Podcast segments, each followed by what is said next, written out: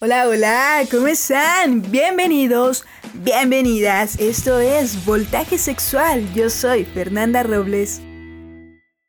Aquí encontrarás tu espacio de libertad sexual, donde tus dudas y curiosidades serán resueltas por nuestros invitados.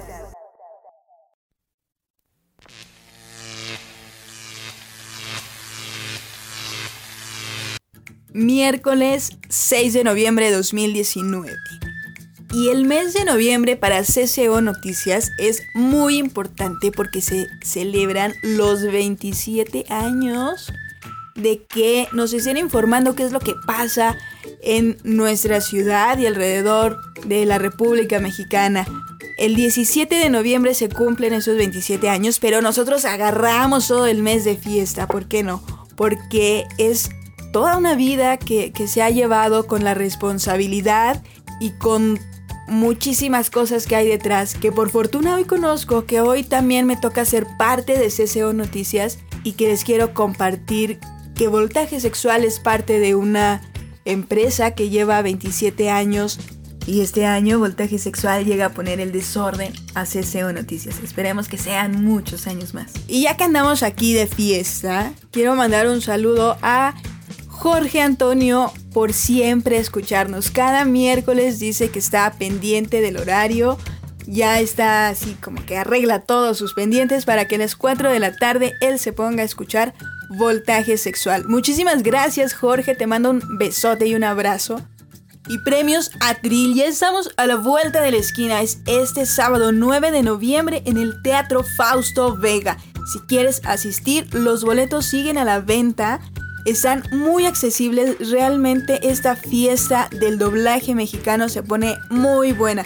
Si tú eres fan de estos personajes tan maravillosos que le dan vida a todas las películas, series, videojuegos, esta fiesta no te la puedes perder.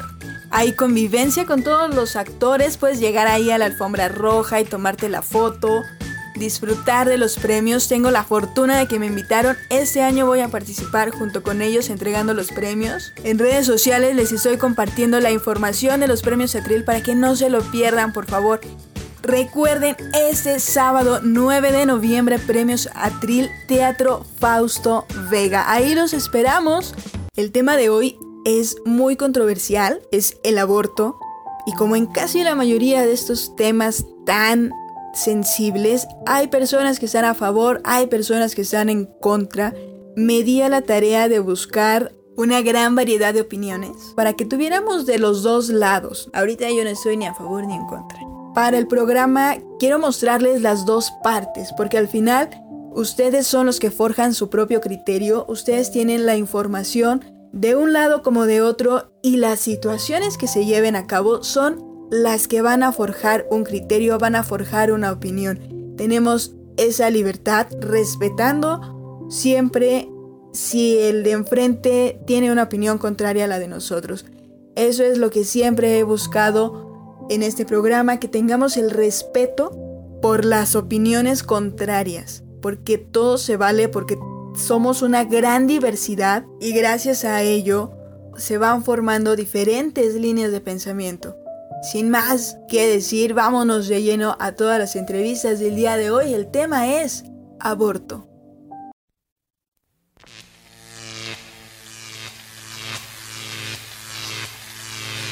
Es la interrupción del embarazo. Puede ser de forma espontánea o inducido. De manera espontánea, en ciertos casos, la mujer no sabe que está embarazada. Se presenta un sangrado mayor de lo habitual durante la menstruación. Las causas pueden ser distintas. Por ejemplo, problemas en los cromosomas o factores hormonales anómalos, diabetes no controlada, incompetencia del cuello uterino, obesidad, problemas en el órgano reproductor de la mujer y la edad. A mayor edad, mayor probabilidad de sufrir un aborto espontáneo. El aborto séptico es cuando interviene una cirugía o medicamentos de manera inadecuada, provocando fiebre, sangrado vaginal, cólicos o flujo vaginal fétido. Después de las 20 semanas puede ocurrir lo que se considera muerte fetal. Aquí se extrae al feto mediante una cirugía para sacarlo del útero. Eso se detecta por falta de movimientos del producto espasmos y dolores en la pelvis, espalda o vientre. Entre la variedad de factores está el tabaquismo, la hipertensión, diabetes, preeclampsia y eclampsia o lupus, entre muchas otras patologías. El aborto inducido existe el aborto médico, a través de una hormona que bloquea la progesterona, y el aborto quirúrgico, que es la extracción del feto. Hay dos métodos, por aspiración o dilatación y evacuación. También existe el embarazo molar. Al principio parece un embarazo muy normal, pero es una fertilización anormal del óvulo y tiene que ser extraído. Sus síntomas son sangrado vaginal, náuseas y vómitos muy intensos. En la Ciudad de México, la Asamblea Legislativa aprobó en el Código Penal el derecho a interrumpir legalmente el embarazo, con menos de 12 semanas de gestación en clínicas públicas de manera gratuita y sin riesgos de salud. No en todos los estados de la República Mexicana existe esta despenalización. También hay estados que solamente bajo ciertas reglas permiten el aborto. Por ejemplo, Querétaro y Guanajuato solo permiten el aborto si es por violación. Michoacán y Yucatán por cuestiones económicas. En la Ciudad de México se permite solo por voluntad y a consideración de la madre. Debido a que no en todos los estados es legal, puedes acudir a uno de esos estados que sí tenga la despenalización y realizarlo de manera segura. Recuerda que siempre va primero tu salud. El Instituto Nacional de las Mujeres dio a conocer que antes del 2007, 6 de cada 10 mujeres fallecieron por complicaciones debido a que se atendieron bajo condiciones insalubres. En el 2017, la Ciudad de México presentó una tasa cero de decesos por interrupción del embarazo. Chicas, siempre acudan al médico desde el momento en que se enteren que están embarazadas. Lleven todo su proceso con un médico. Por mínimo que tengan un síntoma, ustedes pregúntenle, acudan a él y no se dejen influenciar por el es normal, por el se te va a pasar y tampoco se sugestionen de que algo malo les va a pasar. Siempre estén en contacto con su médico y en caso de que decidan hacer un aborto inducido bajo plena conciencia, asesórense bien. Acudan a clínicas especializadas y no dejen ninguna duda, no pongan en riesgo su salud. Y para los que solo nos resta dar nuestra opinión, recuerden que el aborto legal y seguro es para salvar la vida de las mujeres.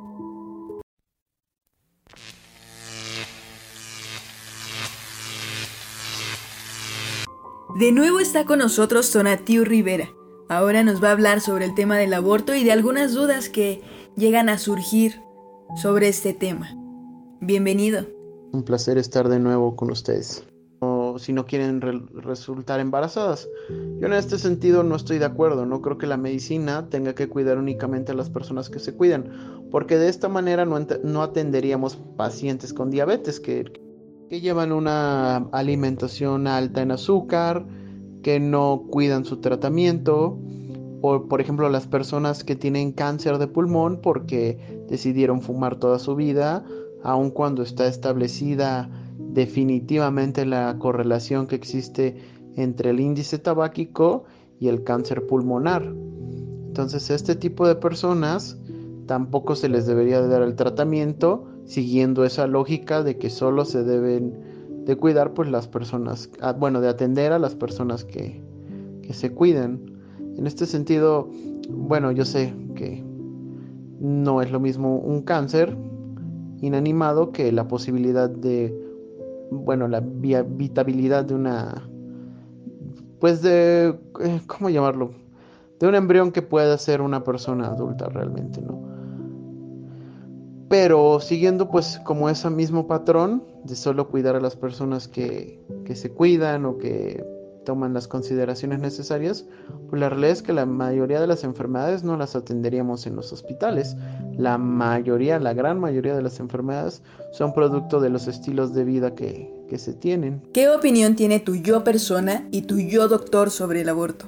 Bueno, yo personalmente estoy a favor del aborto y como doctor eh, me atengo a las leyes que actualmente rigen nuestro país, en la Ciudad de México, que es donde yo actualmente radico, las cuales eh, mencionan que el aborto es legal en cierto tiempo de la gestación. ¿Estamos de acuerdo? En el primer trimestre, antes de las 12 semanas. Pues bueno, en realidad mi opinión es que sí, estoy a favor del aborto y quiero también que, queden claro que pues durante nuestra formación como médicos tenemos maestros en los que están a favor y hay quienes están en contra, pero de ninguna manera se nos obliga a pensar de una manera u de otra. Eso se va formando con el criterio de cada uno. ¿A las cuántas semanas se puede producir un aborto espontáneo? Un aborto espontáneo se, se puede producir desde que se implanta el producto de la fecundación en el útero. Así que en realidad pues es prácticamente inmediato que puede producirse un, aborto espontáneo. ¿En qué casos se utiliza la opción de un legrado o usar medicamentos? Actualmente se prefiere el, uso de medicamentos para eh, conducir el, aborto. El legrado principalmente se utilizaba antes en, en clínicas clandestinas y nosotros lo utilizamos cuando eh, hay cuando se da medicamento y no se puede producir la expulsión completa de los residuos del, producto de la concepción. En tal motivo eh, puede poner en riesgo la vida de la paciente que se efectuó el aborto y por eso se realiza un legrado para comprobar que la cavidad uterina esté pues sin restos del embrión y en caso de que existan puedes retirarlos eh, de la manera más óptima para que no produzcan consecuencias en la salud de la madre. ¿Qué proceso se pasa para poder hacer un aborto? Bueno, lo principal es eh, que recordemos que no en todas las ciudades del país está permitido el aborto. La Ciudad de México sí, por tal motivo se necesitan hacer una serie de, de procesos para la óptima realización de este procedimiento. Uno de los principales es corroborar mediante pruebas eh, hechas en la institución que efectivamente se trata de un embarazo. Después, eh, realizar un ultrasonido para corroborar que, que el producto de la fecundación se implantó correctamente en la cavidad uterina porque hay veces en las que no y esto se produce, eh, o bueno, esto se llama un embarazo ectópico, que es cuando el producto de la concepción no se implanta en la cavidad uterina y en ese caso, bueno, pues hay, que tomar ciertas medidas. Una vez que ocurre esto, pues, pues prácticamente se hacen exámenes de rutina y después eh, se da el medicamento. Es un proceso que, bueno, sí, sí es este, también burocrático porque pues hay que llenar ciertas formas. Eh, como comento, hay que hacerse los estudios del ultrasonido. Una vez que se dan las pastillas, este, pues se firman responsivas. Y eh, una vez que se produce el aborto, también se deben hacer estudios para corroborar que ya no existan restos del producto de la concepción. ¿Hay un proceso post-aborto? Sí, claro, definitivamente hay un proceso posaborto que es tanto anatómico y fisiológico como psicológico. Por una parte, bueno, el cuerpo se prepara para nuevamente eh, entrar en la fase eh, normal, digamos, del ciclo ovulatorio de las mujeres, pero puede ser que la regla cese un mes o dos por, porque el cuerpo, bueno, regresa a su estado basal eh, de su fase proliferativa y secretoria, ¿de acuerdo? Eh, el proceso anatómico, pues también eh, hay cambios en endometrio, etcétera. Y lo que me parece a mí más importante es el proceso psicológico que muchas veces dejamos de lado. Pensamos y satanizamos de repente a las mujeres que realizan un aborto que nos olvidamos que de cierta manera es como si estuviesen amputando una parte de sí misma. No quiero entrar en tanta contradicción acerca de, este tema porque sé que pues que da para mucho y yo la verdad es que prefiero respetar la opinión que tenga cualquier persona, pero lo que sí es cierto es que hay un proceso psicológico importante que se asimila muchísimo a lo que es un duelo. Hay libros que describen todo este proceso psicológico que llevan a cabo las mujeres y lo difícil que es para muchas. Eh, personalmente he conocido muchas personas que después de realizarse un aborto sí, sí quedan con mucho miedo, sí quedan sintiéndose muy culpables, que incluso tienen que tomar terapia cognitivo-conductual para poder mejorar esa sensación que tienen de sentirse culpables. ¿Qué pasa con el cuerpo si hay más de un aborto inducido? Bueno, las consecuencias de realizar eh, abortos inducidos son numerosas. Hay es, desde deprivaciones hormonales hasta algo que se conoce como síndrome de Asherman, que es cuando se realiza eh, un legrado, hay sinequias, es decir, para ponerlo en términos muy generales, digamos que las paredes vaginales se pegan y esto condiciona que después se tenga infertilidad. Eh, entonces, pues, ¿qué se aconseja? Que se realice, pues, no uno, no más de uno en cinco años. Lo ideal es que solo se realizara uno, pero bueno, sabemos que hay personas que realizan muchos abortos. Eh, inducidos. Y bueno, otra complicación es que existe una hemorragia obstétrica. Muchas personas que eh, lo hacen de manera clandestina todavía al tomar pastillas que les producen contracciones uterinas, pues pueden desencadenar que se tenga una hemorragia masiva y que incluso pueden llegar a morir. Así que en realidad, pues hablar de las consecuencias eh, sería un tema muy hormonal, hablar de muchas, muchas cosas, pero en términos generales eh, hay muchas consecuencias de realizarse eh, abortos inducidos, sobre todo en un periodo de tiempo muy corto, pues la, la parte que el cuerpo no puede asimilar de manera tan correcta y que puede tener repercusiones, insisto, de manera hormonal y hasta incluso anatómicas como son las sinequias. También eh, hablando un poco acerca de bioética, eh, muchas personas preguntan por qué 12 semanas es el límite que se da para realizar el procedimiento. Y esto, bueno, tiene la base en que, de acuerdo a los estudios de embriología, después de las 12 semanas, las, las conexiones neurales que se van formando permiten al embrión tener eh, sensación de dolor antes de esto, eh, no se ha demostrado que exista dolor o conciencia. Por tal motivo es que la bioética toma ese punto de corte. Muchísimas gracias por aclararnos, me encanta cómo nos explicas todos estos temas. Espero vuelvas a compartir más programas con nosotros. Muchas gracias de nuevo por la invitación. Como siempre es un placer estar con ustedes debatiendo estos puntos tan importantes, tan interesantes que que actualmente en la sociedad se tienen tantas dudas, tantos puntos de vista. Es pues algo que, que me gusta mucho y como siempre pues agradezco la invitación, estoy a sus órdenes y espero que haber disipado algunas dudas que se puedan tener.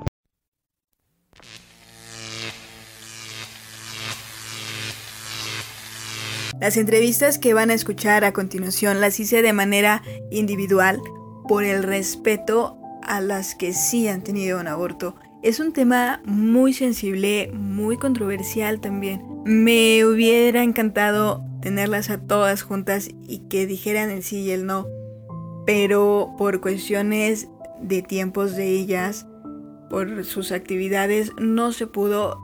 Y gracias a la tecnología que me permite unirlas de esta manera, les agradezco de todo corazón que me hayan abierto las puertas de su intimidad, porque es algo muy personal, es algo muy delicado. Y vamos a escuchar lo que dice cada quien. Al final tú formas tu propio criterio, si estemos a favor o en contra, el punto es respetar, porque si no nos atañe a nosotros personalmente, solamente emites una opinión que no afecte a quienes lo quieren realizar. ¿Qué opinas del aborto? Creo que es una decisión libre, una decisión muy fuerte, digno de gente con mucho valor. Lo respeto muchísimo, en lo personal creo que no podría hacerlo. Sin embargo, hay situaciones que te llevan a tomar esa decisión tan extrema. ¿Qué opinas del aborto? Yo estoy en contra del aborto, estoy a favor de la vida. Creo que aquí el punto medular es la formación humana que nos está faltando. No se trata de calificar a una persona como buena o mala, pero sí las decisiones que vamos tomando pues tienen consecuencias. Eh, actualmente pues vivimos en un mundo de mucha información, entonces los embarazos no planeados no son como una excusa, ¿no? Porque tenemos toda la información y tenemos acceso a métodos anticonceptivos pero todas nuestras acciones tienen consecuencias. Una persona que no se cuida cuando tiene relaciones sexuales no puede decir que se le chispoteó o algo por el estilo, porque lo natural es que quede embarazada la mujer. Entonces, pues sí, este, hay métodos en, hay situaciones muy particulares por ejemplo, en la violación o que viene mal el niño, aún en esas situaciones hay opciones. Estadísticamente hablando, porque hay que hablar con números, eh, la mayoría de los abortos que se hacen no son ni por violación, ni porque el niño viene con alguna enfermedad o pone en riesgo la vida de las mamás. La mayoría de los casos de aborto no son por esas situaciones. Ahora, como menciono, para mí es importante que las personas tengamos, y me incluyo en ella, una formación humana integral para saber qué consecuencias tiene un, aborto y es todo un proceso, ¿no? Este, hay personas que realmente no están recibiendo una formación, tenemos información, pero no una formación y así pues no se puede tomar decisiones completamente conscientes. Ahora yo también he escuchado muchas personas que dicen que en, las primeras semanas de gestación el bebé no es un ser humano, que es un montón de células y pues yo creo que básicamente todos somos un montón de células y no por eso tienen que acabar con nuestras vidas. Eh, que las personas que decimos que estamos a favor de la vida eh, tendríamos que comprometernos más, ¿no? Este, tanto apoyar a la persona en el embarazo como después, no nada más dar palmaditas y juzgar o cosas por el estilo, ¿no? Una persona también que aborta tiene consecuencias graves en, en su cuerpo, es, algo, un procedimiento fuerte y lo que menos quiere escuchar es te va a ser al infierno por lo que hiciste, ¿no? Sino que es todo un proceso para apoyarla y que salga adelante dentro de su situación. Eh, yo creo y considero que las personas, las mujeres que abortan, este, pues también necesitarían ser tratadas con mucho, con mucha compasión pero volvemos a la parte de la formación, ¿no? O sea, cómo poder ayudarla para que esta situación no se vuelva a repetir. Y para que a partir de esta situación ella pueda crecer y volverse un ser, un mejor ser humano, respetando sus decisiones, pero también poniendo al centro pues que es otra vida la que está en, en juego. Mm, yo creo que todas las situaciones de aborto pues a mí me dan tristeza porque como menciono tuvo que haber algo muy fuerte para que ella tomara esa decisión. O sea, sí pensamos en el bebé, pero también pensamos en la mamá. ¿Qué fue lo que la orilló a hacer eso? Y como sociedad, ¿por qué ella se sintió que lo mejor era matar a un bebé. Es muy cuestionante y pues yo creo que queda mucha tarea por delante, ¿no? Eh, de los millones y millones que millones de, de mujeres que han abortado en México, no solamente es como el procedimiento que el gobierno ofrece del aborto y bueno, ya, vete, bye, sino yo me pregunto, ¿también hay un acompañamiento psicológico, moral, social? ¿O lo que le importa al gobierno es que no haya más mexicanos? Porque eso le conviene al gobierno, ¿no? Hay menos servicios y todo lo que hay de fondo, ¿no? Y no acompañan a estas mujeres en un proceso post-aborto.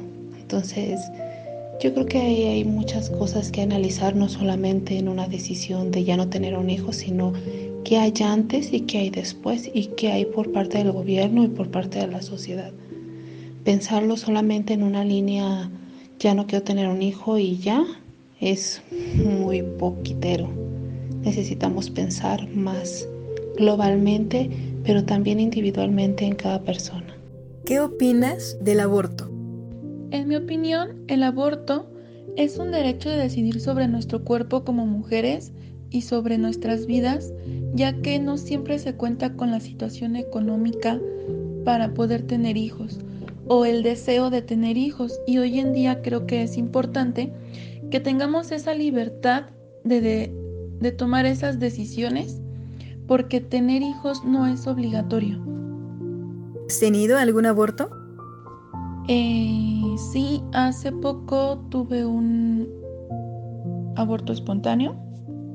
Con todo el respeto que merece la situación, ¿cuáles fueron las causas? Pues bueno, realmente mis causas fueron completamente mm, ajenas a mí. Mi cuerpo lo rechazó de manera natural. De hecho, yo no sabía que estaba embarazada. ¿Qué impacto tuvo en tu vida al pasar del tiempo? Pues en este tiempo que ha pasado después de mi aborto son sensaciones muy extrañas de tristeza y pues es, es complicado. O sea, yo nunca he pensado que un aborto es fácil y pues bueno, cuando no es tu decisión es algo difícil de afrontar porque hasta cierto punto una se siente sola porque nadie te... O sea, no, no sientes que alguien te comprenda al 100% con la, con la situación que estás pasando.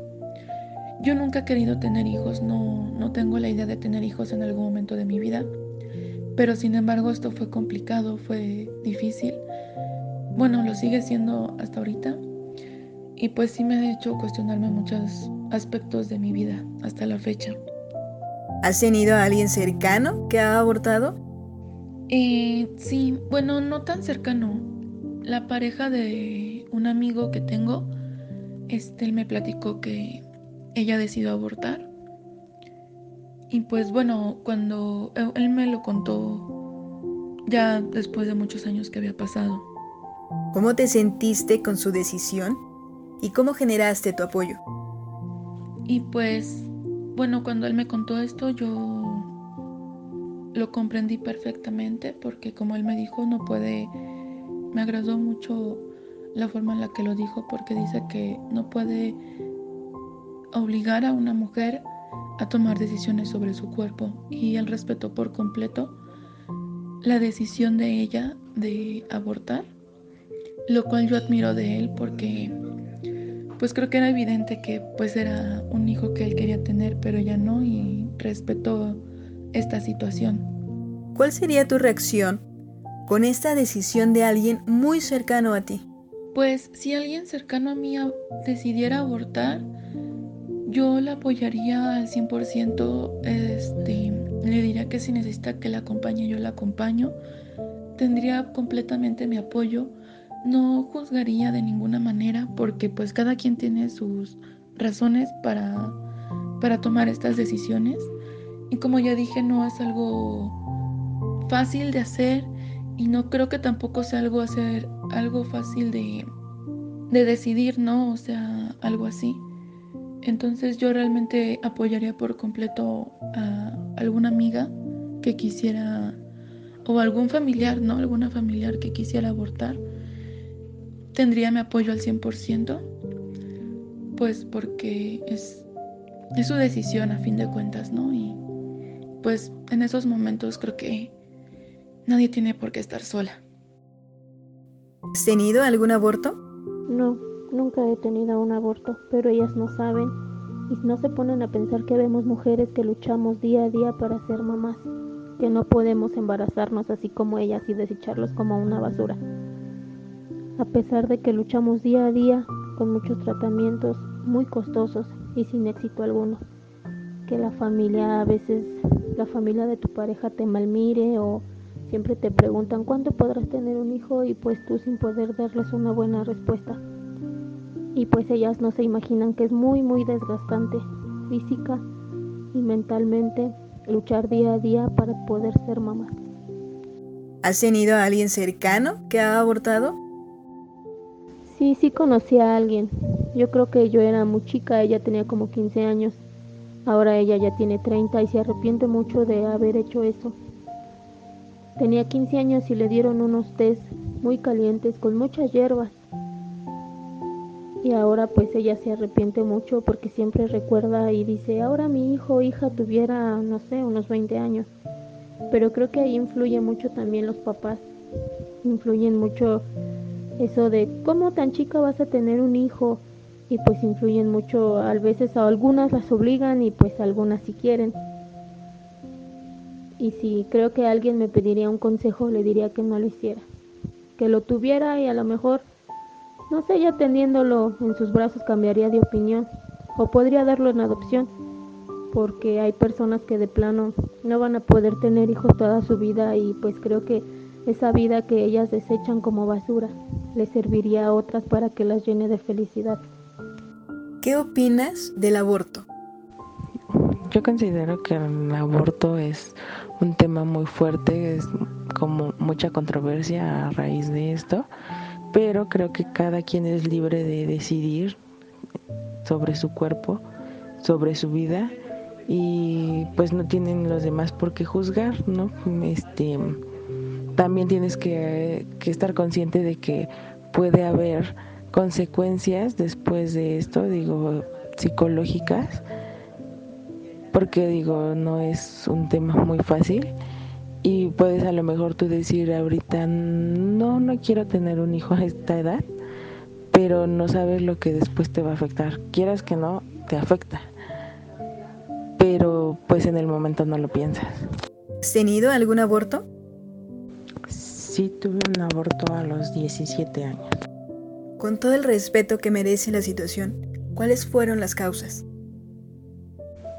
Pues mira, la verdad ahorita que me preguntas las causas, no sé ni qué decirte.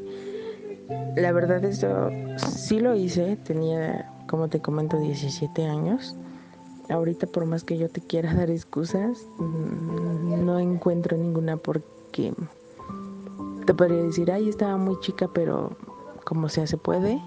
Este, podría decirte no tenía trabajo en ese momento, pero pues trabajo podía haber conseguido.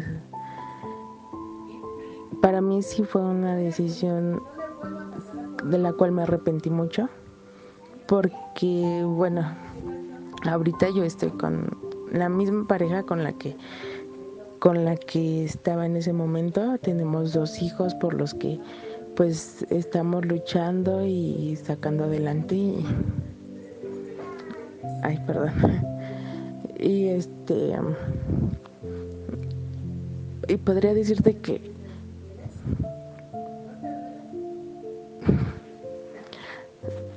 que pues sí que me arrepiento mucho y que no este que no encuentro no, sé digo ningún hijo es fácil ni a esta edad ni ni antes este estos hijos no es que no me están regalando todo he estado luchando y, y me arrepiento por por que en el momento se me hizo fácil abortar y no decir, ya estoy aquí, le voy a echar ganas. Mm, él no hizo nada como para no, que no le hayamos permitido vivir. Y no, realmente no hay excusa para lo que hice. ¿Qué impacto tuvo en tu vida al pasar del tiempo? Pues la verdad es que el impacto que tuvo en mí fue pues mucho arrepentimiento. No, como te lo digo, no, no, puedo decirte, a la fecha me pongo a pensar en eso y digo, qué tontería hice, ¿por qué? en ese momento pude haber, este, no me iba a ser todo fácil, pero digo, yo me metí en eso y pude, yo siento que podía haber salido adelante con mi hijo, pero bueno, pues ya no puedo volver atrás. Me arrepiento mucho. Este, volteo a ver una sobrina que nació más o menos en el tiempo en que hubiera nacido mi hijo y sí lo he pensado de tendrían la misma edad. Pero pues bueno, ahorita trato de estar echándole ganas con mis hijos y no te voy a decir como que me la paso pensando todo el día, todos los días en, en eso, pero pero pues sí, no me gusta repetir, bueno, no me gusta estar recordando eso y porque me duele. La verdad es que sí me duele mucho lo que hice. ¿Has tenido a alguien cercano que ha abortado? Sí, sí he conocido otras personas que han abortado. ¿Cómo te sentiste con su decisión y cómo generaste tu apoyo? Pues realmente cada quien es libre de decidir, cada quien tiene sus razones. Lo único que yo pude hacer fue expresarle mi situación, lo que yo sentí, lo arrepentida que estaba, porque pues como te comento, en el momento le puedes decir, este, sí, no me aviento pero pues no sabes cómo te vas a sentir después. Yo le comenté lo que a mí me había pasado, pero pues cada quien responde diferente. ¿Cuál sería tu reacción con esta decisión de alguien muy cercano a ti? Honestamente yo sí trato de, de convencerlas de que no, sin juzgar obviamente, cada quien es libre de decidir lo que quiera y una vez tomada la decisión, apoyarlos, apoyarlo en todo lo que necesite.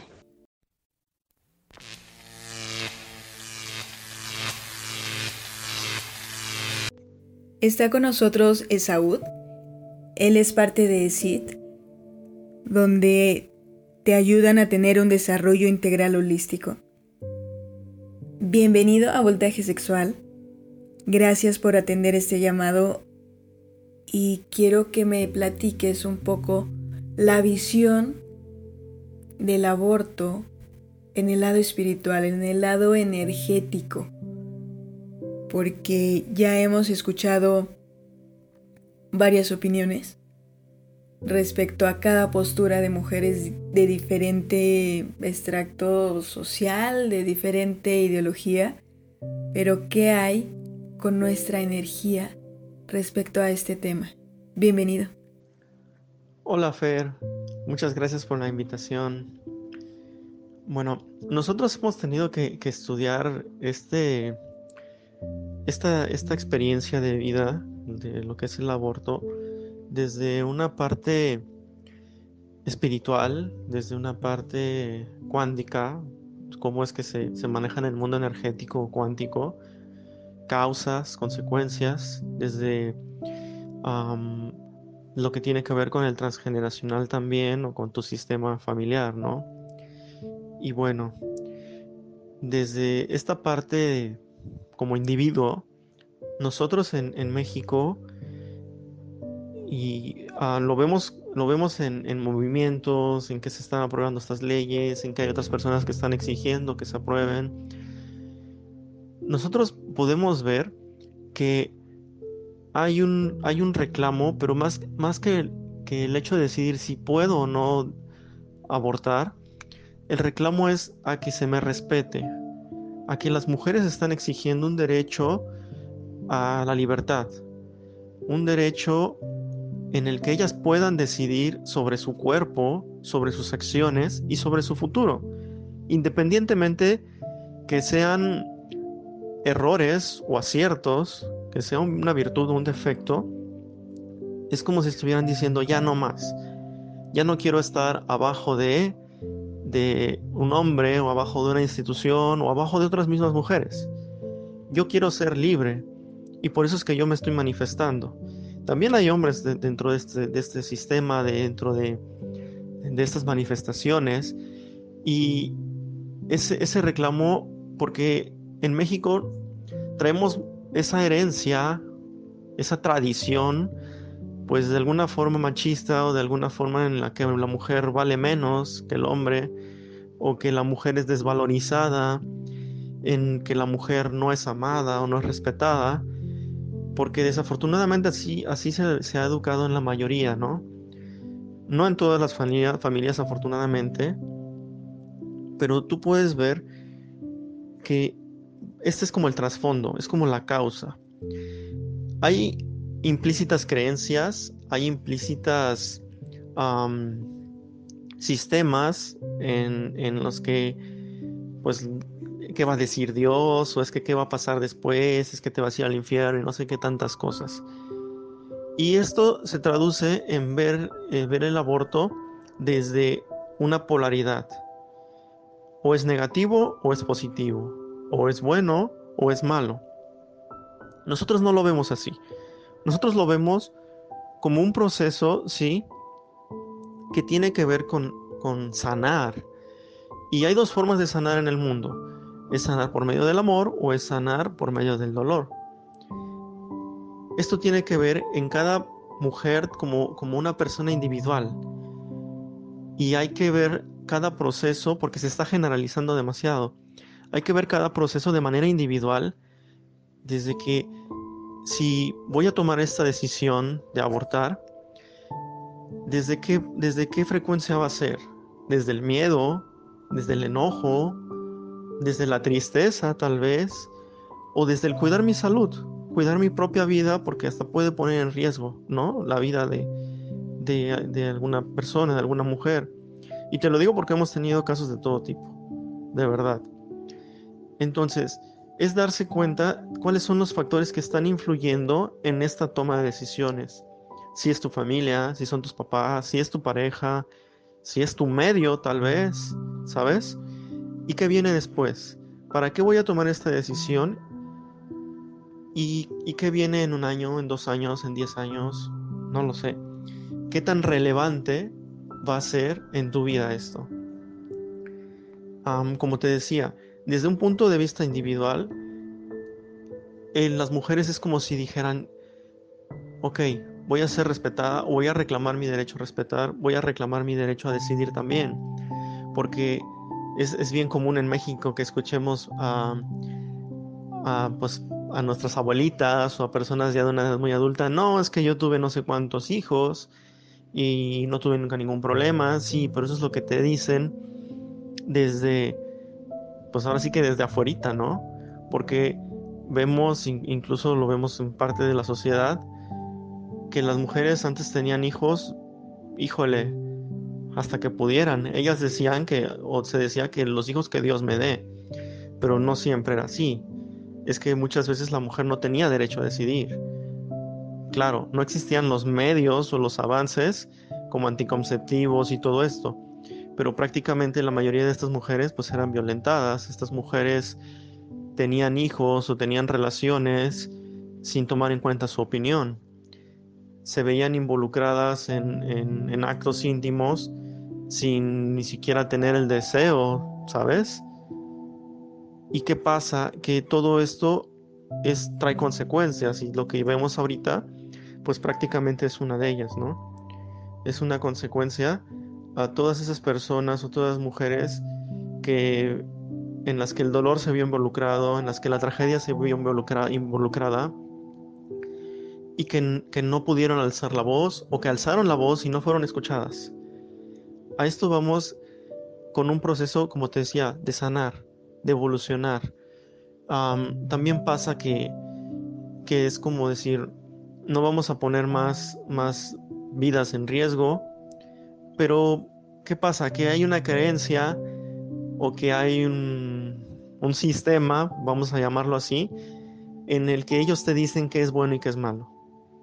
Y que se supone que tú tienes que actuar de acuerdo a ese sistema, porque si no, te vas a ir al infierno. O te, te, van a juzgar, o te van a mirar. Y puede ser que sea desde tu vecino, tu vecina que te señale, hasta llegar a un punto en el que ellos lo manejan como si Dios fuera a castigarte, ¿no? Y no es tanto así, no es tanto así porque como te decía, cada persona es un ser, un ser humano individual que trae una herencia específica y cargas específicas. Y el proceso sanador de uno no es el mismo que el proceso sanador del otro. ¿Qué tiene que ver con el aborto? Pues precisamente, como te decía, con esta parte de decidir, de decidir que mi vida sea armoniosa, que la vida de quienes traigo a este mundo sea armoniosa también. Y al hablar de armonía, nos referimos a que precisamente no existan esas vibraciones del miedo, del dolor, de hasta de una profunda tristeza, ¿no? Que a muchos les ha llevado hasta quitarse la vida o a cometer pues actos en los que después de la tristeza viene el dolor. Nosotros como hombres hay, hay algo que, hemos hecho mal durante mucho tiempo. Y, y, si no me crees, pues fíjate cómo, cómo estamos en este momento, ¿no? cómo es de que estamos atacando a otro ser como es la mujer de una manera tan pues tan fácil y tan natural y las mujeres es como si estuviera llegando su momento de, despertar de despertar y, entre este entre más más armonía exista en este despertar pues fluye mejor sabes fluye mejor precisamente fluye en armonía. Y bueno, no te puedo decir si es bueno o es malo, porque eso es verlo desde la dualidad. Yo no lo veo como de la dualidad, lo veo desde la, desde la unidad y desde el decir, qué difícil debe ser para una persona llegar a tomar esta decisión, qué difícil debe de ser y qué cargas trae consigo o qué sanación tiene que hacer tan grande desde todo su sistema para llegar a tomar esta decisión. ¿Y qué está viendo, qué estoy viendo reflejado yo en esa persona, ¿sí? ¿Qué estoy viendo reflejado y qué tengo que sanar yo también para que mi hermana, para que mi hermano sane? Para que no tengamos que llegar a un momento en el que pues exista el interrumpir un proceso natural, ¿sabes? ¿A qué voy con un proceso natural? Que este es otro de los factores que influyen y es uno de los trasfondos que hay que preguntarnos en el para qué estoy haciendo esto o para qué decidí esto. si a mí me, por ejemplo, llega una persona, una pareja en la que los dos deciden interrumpir el proceso, una o dos o tres veces, no lo sé, entonces ya te está hablando también de una responsabilidad. Te está hablando de que son personas que están actuando de una manera irresponsable y de una manera en la que si lo vemos en un mundo físico, desde una parte metafísica, no van a poder concretar proyectos o no van a o se les va a ver difícil lograr el éxito en la vida. ¿Sí? ¿Por qué? Porque están interrumpiendo un proceso natural. Es como decir, ok, tú plantas una semilla y lo más natural es que crezca una planta, crezca un árbol. Si tú tienes relaciones sin cuidarte, pues ¿qué crees que va a pasar? ¿Sabes? Y no nos damos cuenta, cuando actuamos de esa manera tan irresponsable, que todo esto trae consecuencias. Trae consecuencias porque si bien lo más probable, es casi 100% seguro, es que alguien en nuestra familia también haya pasado un proceso similar. Nosotros, en lugar de interrumpir esta cadena o este patrón y sanarlo, estamos siguiendo con él estamos siguiendo con él y es una herencia que tarde que temprano se va a transmitir a nuestros hijos o a nuestros nietos o a nuestros descendientes, ¿sabes? Pasa lo mismo con las personas que han, que han cometido, que han llegado a vivir algún aborto. Y te lo digo, llegado a vivir porque sea por decisión propia o de una manera involuntaria, en la que tal vez no eran conscientes o que su cuerpo trabajó de una manera distinta. Entonces, lo más probable es que haya habido otras mujeres anteriormente que también fueron, que también tuvieron abortos. Y, hay, hay, hay, después de, esta decisión también algo muy importante que tiene que ver con, con los hijos que vienen después, ¿sabes? Porque sí hay algo que nosotros hemos, hemos notado en las personas que, que han que han abortado de alguna manera es que muchas veces esas cargas se le pasan a los hijos que vienen después, a los que se conciben después. Sin, ¿Por qué? Porque simplemente no hacen una sanación, no toman conciencia de, de esta acción, del para qué lo vivieron o qué era lo que tenían que sanar. No toman conciencia y las cargas o, esta herida se hace, lo llamamos así, esta herida energética, queda ahí. Entonces, después se le pasa a los hijos que vienen o muchas veces esa, herida se queda ahí, se queda en tu vientre, se queda en tu matriz y se puede manifestar como una enfermedad, como una enfermedad física, ah, literalmente se convierte en un síntoma. Entonces, ¿qué es lo mejor? Que se trabaje, que se tome conciencia, que se sane desde esta parte emocional, desde esta parte energética, para poder limpiar, por así decirlo, y poder sanar, ¿no? Esta parte en ti y también en todo tu sistema. Ahora, desde un punto de vista espiritual, hay, hay diversas, diversos sistemas de creencias, vamos a decir religiones, en los que se dice que el alma tiene un periodo en, el que llega a encarnarse, que puede ser, no recuerdo, son 70 o 90 días después de la concepción. Pero en, en esta alma hay una carga energética también, hay una herencia, hay una conciencia en la que viene ya, por así decirlo, programada o viene con esta parte energética en la que también viene a sanar algo, viene a sanar algo por sí misma o viene a ayudarles a sanar a alguien más. Estos son, son almas maestras, se les llama, y, y muchas veces llegan cuando hay esta parte precisamente de, del dolor o del miedo, porque vienen a enseñarte algo.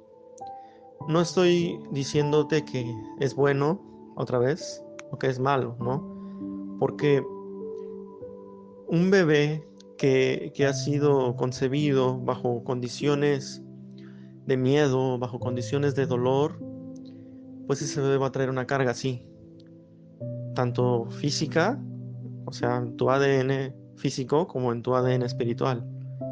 Y va a venir a mostrarte ahora sí que, que otro aspecto o aspectos de la vida en los que tú como papá o tú como mamá vas a, vas a tener que trabajar, ¿no? A trabajar en sanarlo, en limpiarlo. ¿En qué se traduce esto? ¿Por qué hablamos mucho de sanar o por qué hablamos mucho de limpiar? Porque, como decimos nosotros, al sanar uno, sanamos todos. Al sanar una, sanamos todas. Si tú estás ah, en un proceso de sanación, pues también estás sanando tu linaje, estás sanando a tus antepasados y vas a sanar a tus descendientes. ¿En qué se traduce esto? En un proceso evolutivo de conciencia, en un proceso en el que va implícito la responsabilidad, el respeto y el amor, ¿sabes? Y a nosotros nos está tocando vivir este despertar, nos está tocando vivir ah, esta, esta toma de conciencia, pues que bien puede ser, como te decía, a veces es por medio del dolor, a veces es por medio del amor. Lo más importante, creo, y como lo decía hace un rato, es ponerse en el lugar del otro o de la otra persona. Tratar de ser empáticos, tratar de comprender, ¿sí? Porque cada persona, si bien decimos es un mundo, sí, cada persona es una experiencia distinta, son cargas diferentes. Entonces, como te decía, no es como que decir bueno o malo, no, es ser conscientes. ¿Para qué estamos haciendo esto? ¿Para qué estoy tomando esta decisión? ¿Y de qué manera me va a ayudar a sanar o de qué manera mi decisión sea practicar un aborto o no, en qué manera va a ayudar o va a aportar al mundo, ¿sabes? No es, no es fácil, es realmente un proceso de autoconocimiento, un proceso de autovaloración, un, un proceso de amor, ¿sabes? Es, es muy difícil verlo tal vez de esta manera, pero como te decía, cada ser humano es individual. Hay mujeres que, han abortado porque su vida estaba en riesgo, su vida de ellas y su vida de la de un bebé. Y hay personas que es muy fácil decir, ay, es que yo hubiera hecho esto, es que yo hubiera hecho lo otro. No, no es así. Hasta que no estás viviendo algo como esto, es que puedes comprenderlo. Hay personas que han tomado una decisión de, de abortar y porque vienen de un proceso doloroso o porque va a tener consecuencias muy negativas en su vida, en su hijo. Y también es muy fácil decidir, pues no lo hubieras tenido o sí lo hubieras tenido, pero no, hasta que no estás en los zapatos de la otra persona, hasta que no lo estás viviendo tú, no es que puedes alcanzar a comprender un poquito de la magnitud de este tema. Es un tema muy amplio y es un tema que sobre todo debería tratarse con mucho respeto a las creencias del otro, ¿sabes? Porque al final de cuentas, cada quien es responsable en lo que, en las acciones o en las decisiones que comete. Y, y estas acciones o estas decisiones pues tienen que ver no en este momento, sino a lo largo de todo tu proceso de evolución, sea en esta vida eternal o sea en, la vida espiritual, ¿no? Y no me refiero a llamas del infierno o a la gloria del cielo, no, todos cometemos errores y como almas se dice que traemos un plan maestro. Venimos a este mundo de alguna manera con un programa ya establecido de qué, qué, cosas vamos a vivir, qué pruebas vamos a tener, qué heridas vamos a sanar, ¿sabes? Entonces, esto va más allá, va más allá de, de una decisión, va más allá de esta vida incluso y a veces nos encontramos personas buenas, a veces nos encontramos personas que catalogamos como malas, pero no son más que maestros. Son maestros que nos vienen a enseñar por medio, como te lo decía, del dolor o por medio del amor. Lo más importante, al menos para nosotros, es aprender por medio del amor. Que las decisiones que tú tomes, que sean en calma, que sean en paz, que sean con una conciencia y con un respeto también primero hacia ti misma y por consecuencia hacia el mundo. Muchísimas gracias, Esaúd. Gracias por compartirnos ese mundo de la energía, por darnos todos esos conceptos. Es un tema que no es muy visitado, pero realmente cuando lo conoces es un cambio total a tu mundo. Tú y yo tenemos una preparación similar y, quería compartir esto con mi público porque es otro panorama respecto a este tema tan debatible, tan lleno de energías diferentes. Muchísimas gracias. Muchas gracias, Fer. Muchas gracias por invitarnos, por tomar en, tomar en cuenta nuestras opiniones y gracias también a todas las personas que, que nos escucharon. Mucho éxito.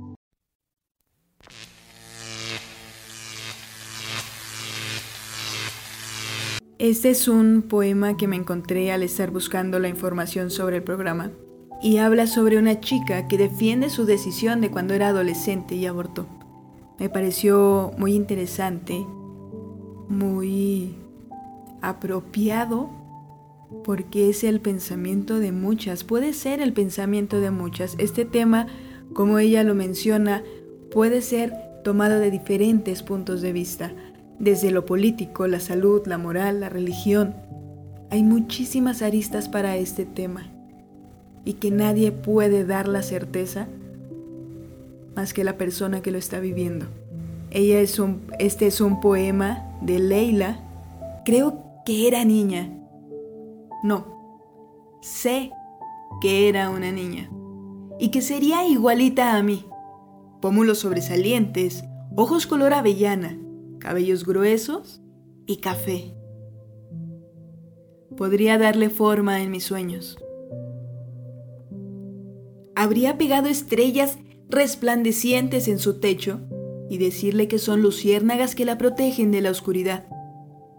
Le habría contado historias sobre su abuelo y podríamos haber alimentado a los cisnes en el parque. Ella también habría sido como tú, piernas largas, con sonrisa sarcástica y sus tenis nuevos. Ella habría sido una chica fuerte, más fuerte de lo que yo he sido, y le enseñaría todo lo que mi madre me ha enseñado, y le habría llevado a todos los museos para que viera los huesos de los dinosaurios y se preguntara sobre todas las cosas que hubo antes de que ella naciera. Ella pudo haber nacido. Me habría asegurado de tener un espacio en la pared para medir su estatura mientras crecía. Me habría asegurado de ser una buena madre a quien admirara. Pero habría apoyado su derecho a elegir, a elegir una vida para sí misma y su propio camino. Y yo podría haber muerto por ese derecho, así como ella murió por el mío. Lo siento, pero llegaste en el momento equivocado y no me avergüenzo, no me avergüenzo, no me avergüenzo. Estoy harta de contener mis palabras. No me avergüenzo. Solo era un adolescente con un chico al que amaba entre sus piernas que la hizo sentir lejos de aquí, sin hacer planificación familiar. Soy una de cada tres. Una de cada tres. Una de cada tres. Tuve que tallar ese pequeño cerezo que echó raíces en mi sangre y floreció en mi cerebro una responsabilidad para la que no tenía la energía ni la edad para hacerme cargo. Sus ramas echando sombra sobre el resto del jardín. Su corteza generándome pensamientos, mi corazón endureciéndose. No me avergüenzo, no me avergüenzo, no me avergüenzo. Es un vacío que se siente lleno, un adormecimiento que pesa. Basta de querer explicar cómo se siente en un folleto sobre el duelo de la Secretaría de Salud. Tengo permiso de sentirlo todo, permiso de sentir. Ahora soy una mujer y estoy hecha de acero. Y no fue ni niño ni niña. Esa es la porquería que recibes para mantenerte al margen de una legislación e imponerte la licencia de la maternidad. No murmures de asesinatos sobre mí. 70 mil por año. 70 mil por año. 70 mil por año. Muertos. Eso es 192 por día por analgésicos detrás de los callejones no murmures de asesinato sobre mí. Mundialmente se practican abortos como se hacen tareas, buscando la respuesta en la arboleda de nuestras palmas, en nuestras barrigas y el susurro de nuestros oídos, y el susurro de nuestros oídos solo por ser confrontadas con signos de interrogación. Las mujeres han sido omitidas en los libros de historia. Después de todo, solo es historia. La historia de ellos. Bueno, de ellas. Nuestra historia, maldita sea. Esta es mi historia y no será escrita con lápiz y borrada con culpas. Será escrita con pluma y hablada con valentía. La escucharás en la radio de camino al trabajo. La estudiarás en las clases la leerás en los tableros de las cafeterías a un lado de los volantes de yoga para bebés. Porque no me avergüenzo, no me avergüenzo, no me avergüenzo. Ahora soy una mujer y no seré domesticada. Tengo la determinación de que esta interrupción seguirá teniendo forma de creación y no será en vano. Este es mi cuerpo. Este es mi cuerpo. Este es mi cuerpo. Y no me importa la ignorancia de tu punto de vista. Cuando me convierta en madre, será cuando yo elija. Muchísimas gracias a todos los que participaron.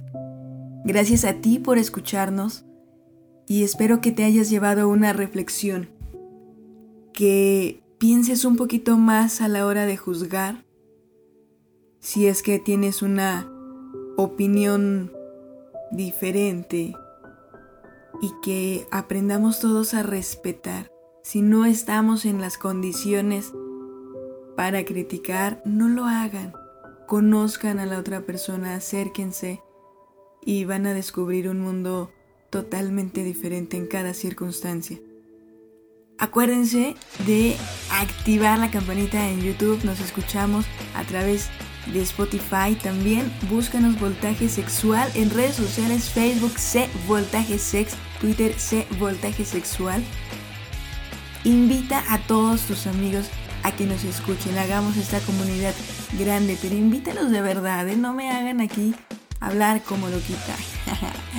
Les mando un abrazote a todos. Una vez más, gracias. Este fue Voltaje Sexual. Yo soy Fernanda Robles. Adiós.